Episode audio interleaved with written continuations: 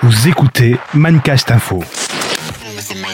S'informer sur le high-tech, open source, sécurité et logiciel.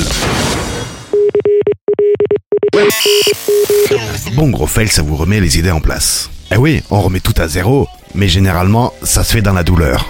C'est ce qui s'est passé pour moi avec un bon petit formatage de disque dur. Enfin là je parle pour les gens qui sont créés sur Windows et qui comprendraient pas ce que voudrait dire la symbolique DD. Eh oui, DD c'est mon pote, c'est lui qui permet d'écraser une partition sans trop se fouler. Mais il l'écrase tellement bien qu'on peut vite perdre en deux secondes et demie ses données. C'est ce que j'ai fait ce week-end. En voulant créer une nouvelle clé USB, je me suis trompé de partition et la partition cible était mon dossier Home, celui contenant tous mes documents, enregistrements vidéo, audio et mes prises de notes.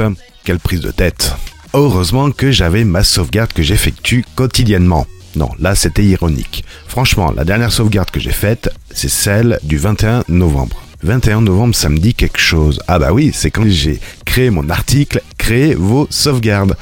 Quand on vous dit que c'est les cordonniers les plus mal chaussés. Eh ben voilà, et il n'y a pas d'exception, la matière.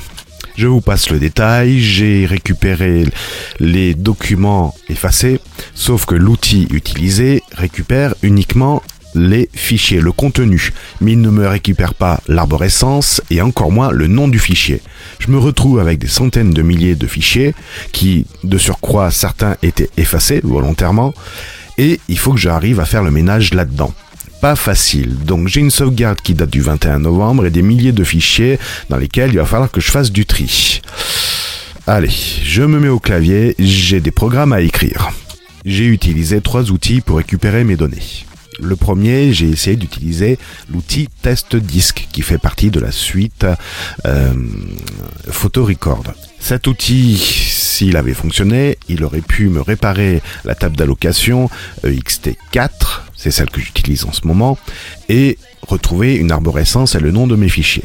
Malheureusement, la fonction DD a écrasé tout le descriptif. Test disque, lui, ne m'aurait permis simplement de récupérer si je l'avais simplement effacé et pas écrasé. Et là, dans un processus d'écrasement, c'est de plus en plus compliqué.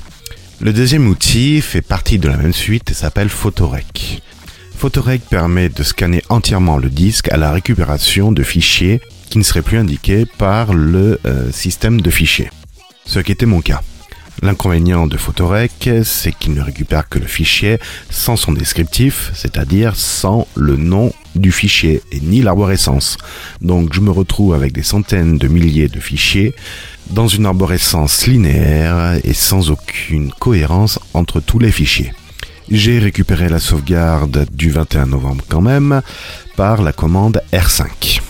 Actuellement, j'en suis à l'écriture de deux programmes qui me permettent de faire le ménage dans tous les fichiers récupérés. En fait, il s'agit de rassembler tous les PDF entre eux, les points TXT entre eux, les DLL, etc pour y voir un peu plus clair.